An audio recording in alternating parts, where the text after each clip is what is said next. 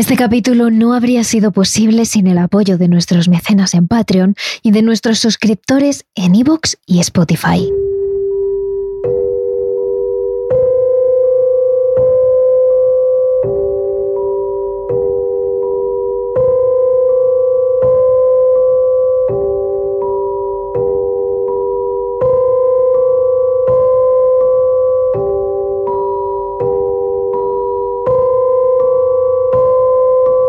Ciertas cosas, ya sea un cuadro, una cajita de música o un juguete, están poseídas, no es casualidad.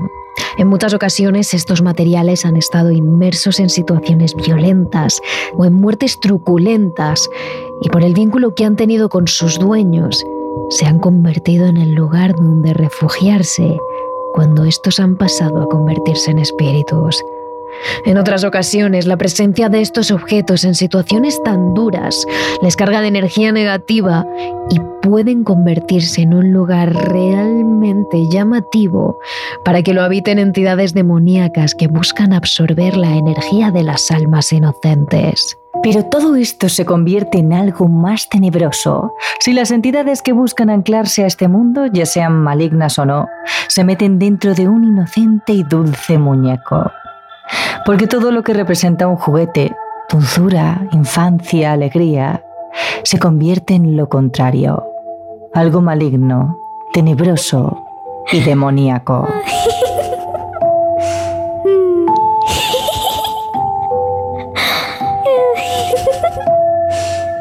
Existen muñecos muy conocidos a nivel mundial por estar poseídos. La más famosa es quizás la muñeca Anabel, de la que ya os hemos hablado en un capítulo de terrores nocturnos. Pero existen otros juguetes cuya historia es tan terrorífica o peor aún, y no son nada conocidos.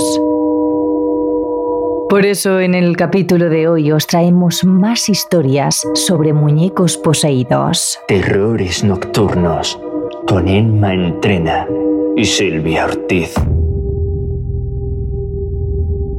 Sarita, la Anabel peruana.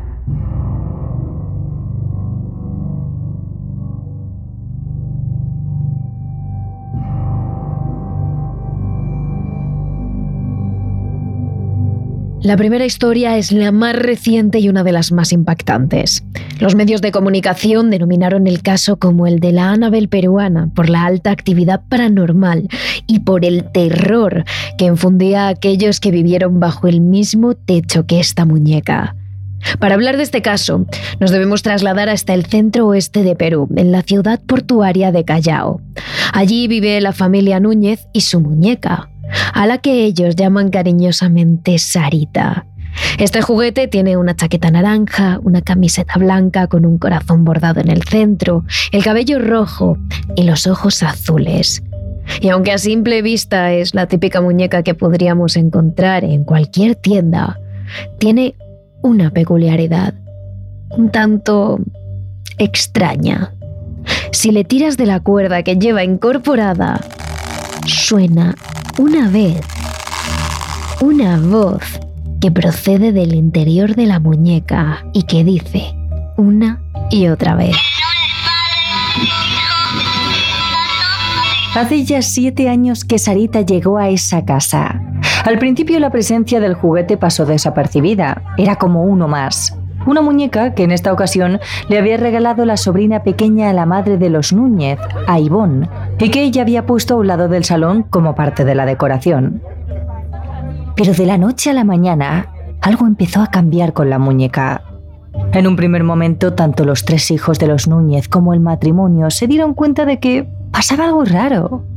Normalmente Sarita estaba colocada en la esquina del salón, encima de un mueble, pero se la encontraban en distintas zonas de la habitación, tirada en el sofá, encima de la mesa, debajo de una silla. Es algo tan sutil que las primeras veces no les llamó la atención a ninguno porque pensaron que sería otro miembro de la casa quien la había movido. Pero cuando comenzaron a ver que siempre estaba colocada en otro sitio, empezaron a saltar las alarmas. Los Núñez empezaron a sospechar que ocurría algo extraño con la muñeca, pero preferían creer que se había caído o que alguno de ellos la había colocado en otro lugar. Hasta que la cosa fue a peor.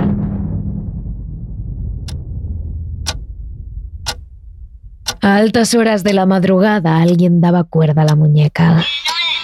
Cuando todos estaban durmiendo en sus habitaciones y el juguete estaba en el salón, completamente solo, los rezos del audio empezaban a sonar una y otra vez, sin que nadie la hubiese tocado. Ese fue quizás uno de los momentos que hizo creer a todos los Núñez que efectivamente esa muñeca estaba poseída, y especialmente los tres hijos, a quienes les aterrorizaba tener a la muñeca en casa. Y aunque pedían a su madre que la tirase, ella se negaba porque era un regalo de un pariente muy lejano. Así fue como los Núñez intentaron dejar pasar todas estas señales de posesión. Pero todo amante del terror sabe que si ignoras a una presencia maligna, esta no se va. Todo lo contrario, se puede enfadar y es ahí cuando la cosa empeora de verdad.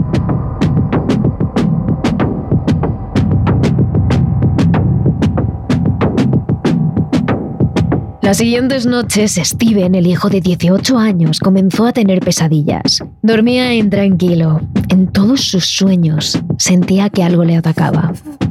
Pero lo más tenebroso es que al día siguiente siempre tenía algún tipo de moratón, de arañazo o de herida en el torso o las piernas completamente reales, golpes fuertes y heridas algo profundas que el propio Steven no se podía haber hecho. Más que todo yo no lo notaba, eh, las que lo notaba era mi mamá, como acostumbro a andar sin polo en las mañanas o dormir sin polo, eh, mi mamá notaba arañones en mi espalda o por aquí, por los brazos. Pero él no fue el único perjudicado.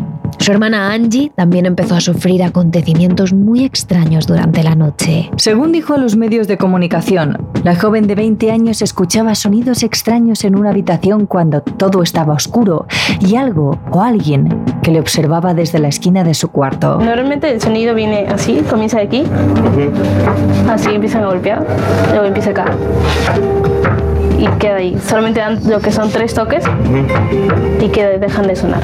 También cuando estamos durmiendo sentimos que alguien nos mira desde ese lado de la esquina de ahí. Se miran fijamente o en todo caso por aquí ves que algo negro pasa así hacia las escaleras. Cuando te sales a ver no hay nada. Incluso muñecos antiguos que le habían dejado de funcionar comenzaron a encenderse durante las noches, como si cobrasen vida, como si una energía estuviese alimentando los aparatos electrónicos de la habitación de Angie. Finalmente, el matrimonio Núñez decidió recurrir a una medium para intentar expulsar aquello que habitaba en su casa. Ella era Soraya de Los Ángeles, una antigua amiga de Ivonne, la madre de los Núñez, que bendijo la casa de estos cuando todavía la estaban construyendo. Ahora, muchos años después, volvía al mismo sitio para intentar expulsar las entidades que habitaban dentro de la muñeca Sarita.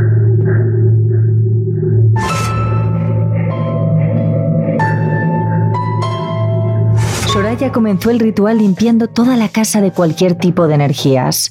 Con todo el piso a oscuras, alumbrándose con una vela en la mano y con un péndulo en la otra, empezó a recitar oraciones con las que conseguiría alejar a algunas entidades que habitaban la casa. Sin embargo, había dos que eran más intensas y tenían mucha más fuerza, la de un hombre y una mujer. Esta última lloraba sin parar. Un llanto tan intenso que hizo que Soraya tuviese que abandonar la sala minutos. Justo después de la limpieza, Yvonne, la madre de los Núñez, le contaría a la medium que hacía pocos años en esa habitación su hermana falleció tras quitarse la vida.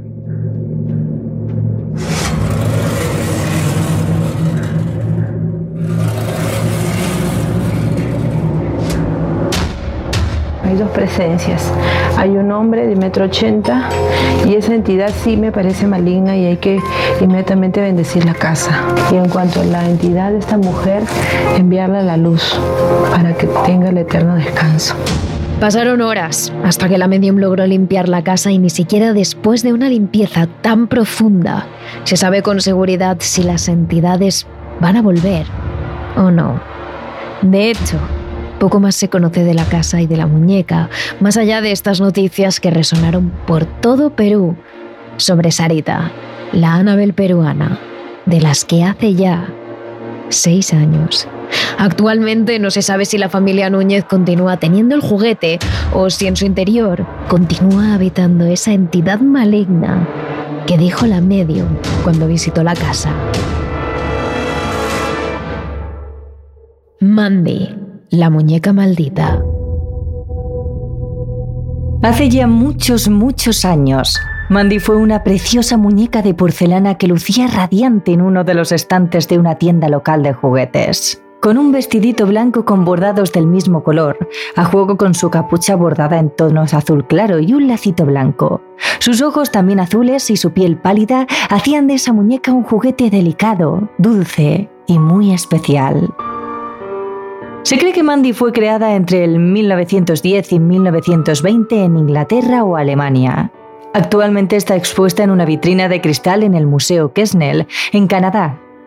Está sola en una caja de cristal separada del resto de muñecas porque parece ser que a Mandy no le gusta estar acompañada ya que según aseguran los guardias de seguridad y el personal del centro, toda muñeca que se coloca junto a Mandy al día siguiente aparece con rasguños y agrietada, tal y como luce hoy en día la propia Mandy después de tantos años desde su fabricación. Por lo visto, su antigua dueña quiso deshacerse de ella en un corto periodo de tiempo. La mujer parecía visiblemente angustiada porque decía que la muñeca había pertenecido a su bisabuela y que debido a su lamentable estado quería deshacerse de ella y evitar que su hija le cogiera cariño y jugara con ella. Un argumento un poco raro, la verdad, pero al que su compradora no le dio mucha importancia. Ella era Ruth Stubbs, una de las dueñas del museo canadiense, a la que le llamó tanto la atención que decidió comprarla para tenerla en su casa allá por el año 1991. Nada más verla, y tal y como contó la propia Ruth a los medios, la muñeca vino en muy malas condiciones. Y quizás por su aspecto o por quién sabe qué, ese juguete le transmitía una sensación muy extraña. Tenía grietas, golpes y la cara partida, pero había algo en ella que te transmitía la sensación de ser una niña real.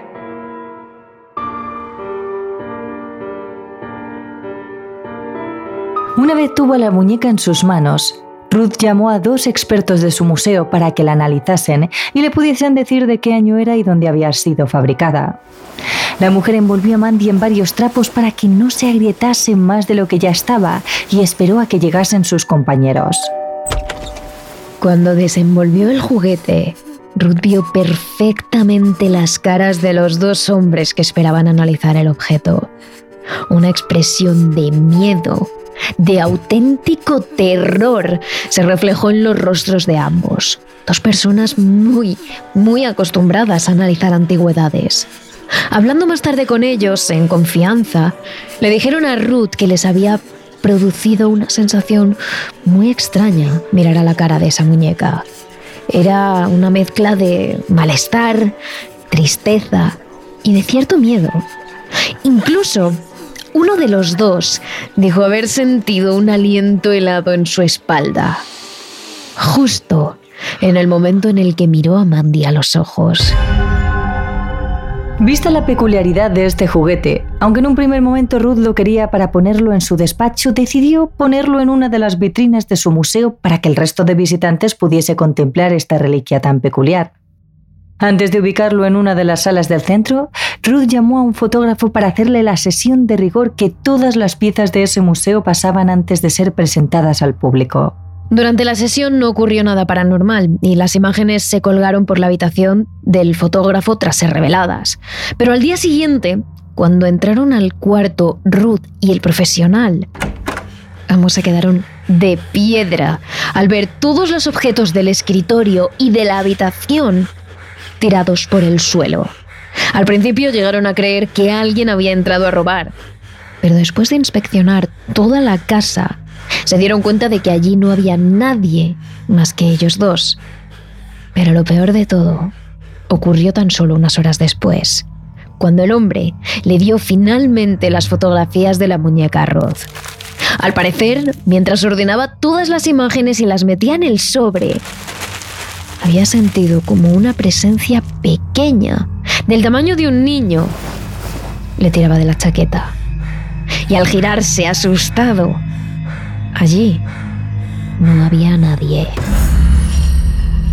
A la semana siguiente, cuando Mandy se expuso en una de las vitrinas, el personal de seguridad se dio cuenta de que los visitantes guardaban sus cámaras de fotos al pasar por delante de la muñeca.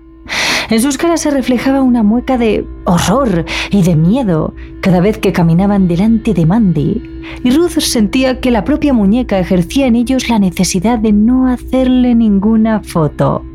Era como si al juguete no le gustase que le inmortalizasen. Un día, un visitante que decía tener cierta sensibilidad a lo paranormal le advirtió a Ruth de que tuviese cuidado con Mandy, porque al parecer tenía una entidad pegada al juguete. Era el espíritu de un niño que parecía triste, pero al que le gustaba hacer travesuras. Las semanas siguientes, tal y como señaló este hombre, ocurrieron más experiencias paranormales que asustaron al propio personal del museo. La más llamativa fue cuando colocaron a Mandy con más muñecas. Como os hemos comentado, este juguete tiene numerosas grietas a lo largo de su cara y cuando pasaba más de una noche al lado de otros objetos, a los pocos días, estos aparecían rotos y agrietados, tal y como estaba ella. De ahí que actualmente está expuesta ella sola en una vitrina de cristal, tal y como lo está, por ejemplo, la muñeca Annabel. Pero además, más de una vez, los vigilantes que han cerrado el museo y lo cuidan durante la noche aseguran que de madrugada escuchan a un bebé llorar dentro del recinto. Los llantos siempre proceden de la misma habitación, del cuarto donde está Mandy. Y cuando los vigilantes llegan al lugar en cuestión, aterrados, se dan cuenta de que allí no hay nadie. Tan solo la muñeca de porcelana que parece mirarles sonriente en la penumbra.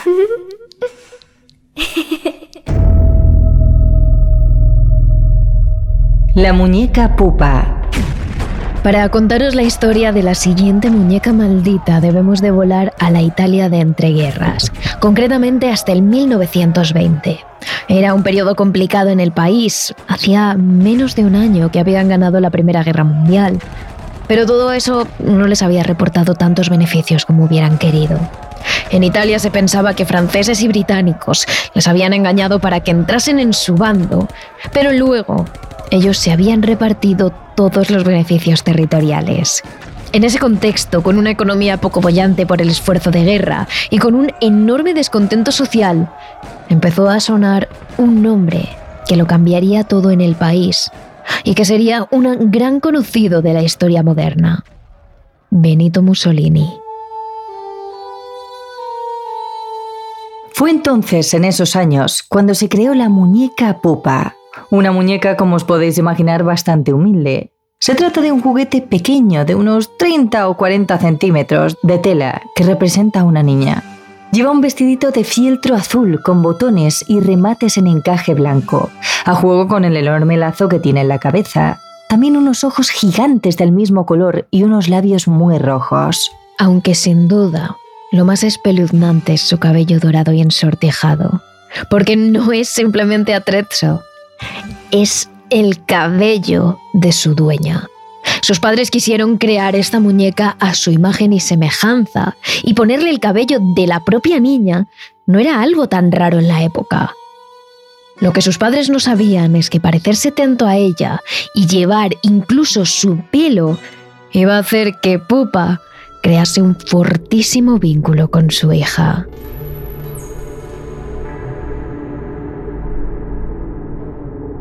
Esta niña tenía tan solo 5 o 6 años cuando la recibió en la ciudad italiana de Trieste y jamás se separó de ella. Fuera donde fuera y tuviera la edad que tuviera, esa muñeca que le habían regalado sus padres iba siempre con ella. La muñeca sobrevivió a la Segunda Guerra Mundial, atentados, accidentes, mudanzas e incluso migraciones. La joven se mudó de Italia poco después de la guerra para luego volver y aún así, Pupa, como ella llamó a su juguete favorito, siempre estuvo a su lado.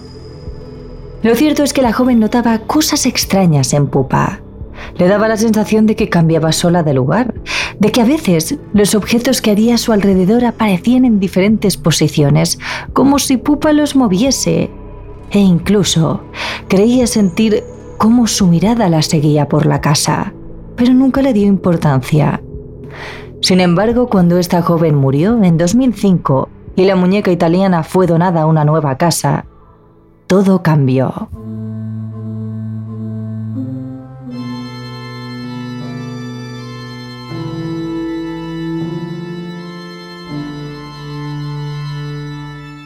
Sus nuevos dueños reportaron que se movía por sí misma, que cambiaba sola de sitio y que sus expresiones faciales, así como sus brazos y sus piernas, cambiaban. Quizás por ello decidieron guardarla en una estantería, en una vitrina de cristal, aunque ellos sostuvieron que simplemente lo hacían porque era una muñeca de época, muy antigua, que podría ser cara en el mercado y que no querían que se deteriorara ni que se rompiera. El caso es que esta pareja de jóvenes aseguran que cuando pasan cerca del estante en el que se encuentra Pupa, escuchan un golpeteo incesante, como si estuviesen golpeando con sus manos o sus pies el estante de cristal en el que se encuentra, como si quisiera salir de su prisión. De hecho, en más de una ocasión, cuando se han girado a mirar a la muñeca para comprobar que todo estuviese bien, Pupa se encontraba con la mano levantada, tocando con ella el vidrio. Incluso su expresión era diferente. Parecía que sus ojos se habían abierto más de lo que deberían y que sus labios esbozaban una macabra sonrisa.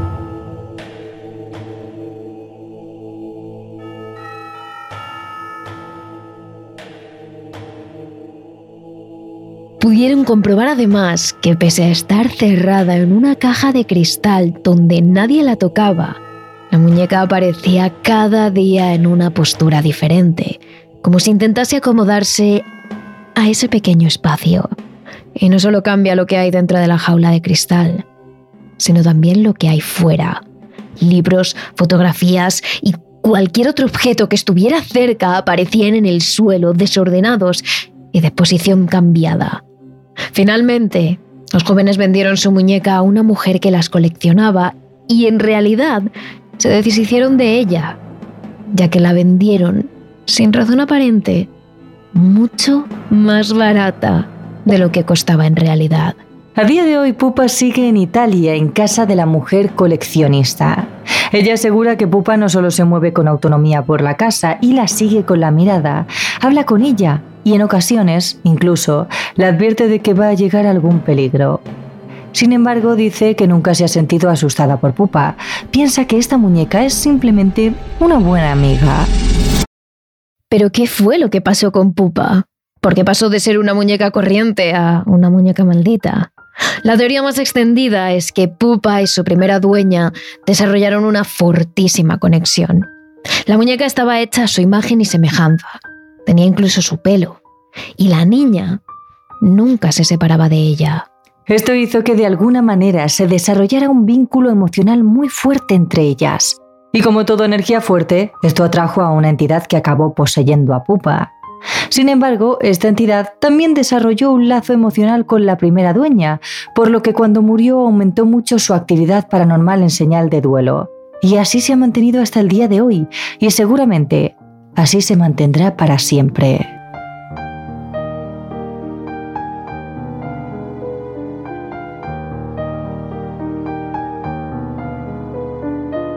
Y aunque en este capítulo principal nos hemos centrado básicamente en muñecas malditas, hay muchos otros objetos que pueden encerrar entidades malignas, rosarios, ouijas e incluso números de teléfono. Y por eso, en nuestro capítulo extra de Evox, Spotify y Patreon, os hablamos de lo que a simple vista parece solo una silla, pero que en realidad fue la silla del asesino Thomas Busby. Y que dicen, mata a cualquiera que se siente en ella. Además, si quieres más historias de misterio y terror a diario, ya sabes que nos encuentras en redes sociales. Somos arroba terroresnocturnos.trn en Instagram y TikTok y arroba terrores barra baja TRN en Twitter y YouTube, donde tienes todos nuestros capítulos. Así que te esperamos. Terrores Nocturnos, realizado por David Fernández Marcos.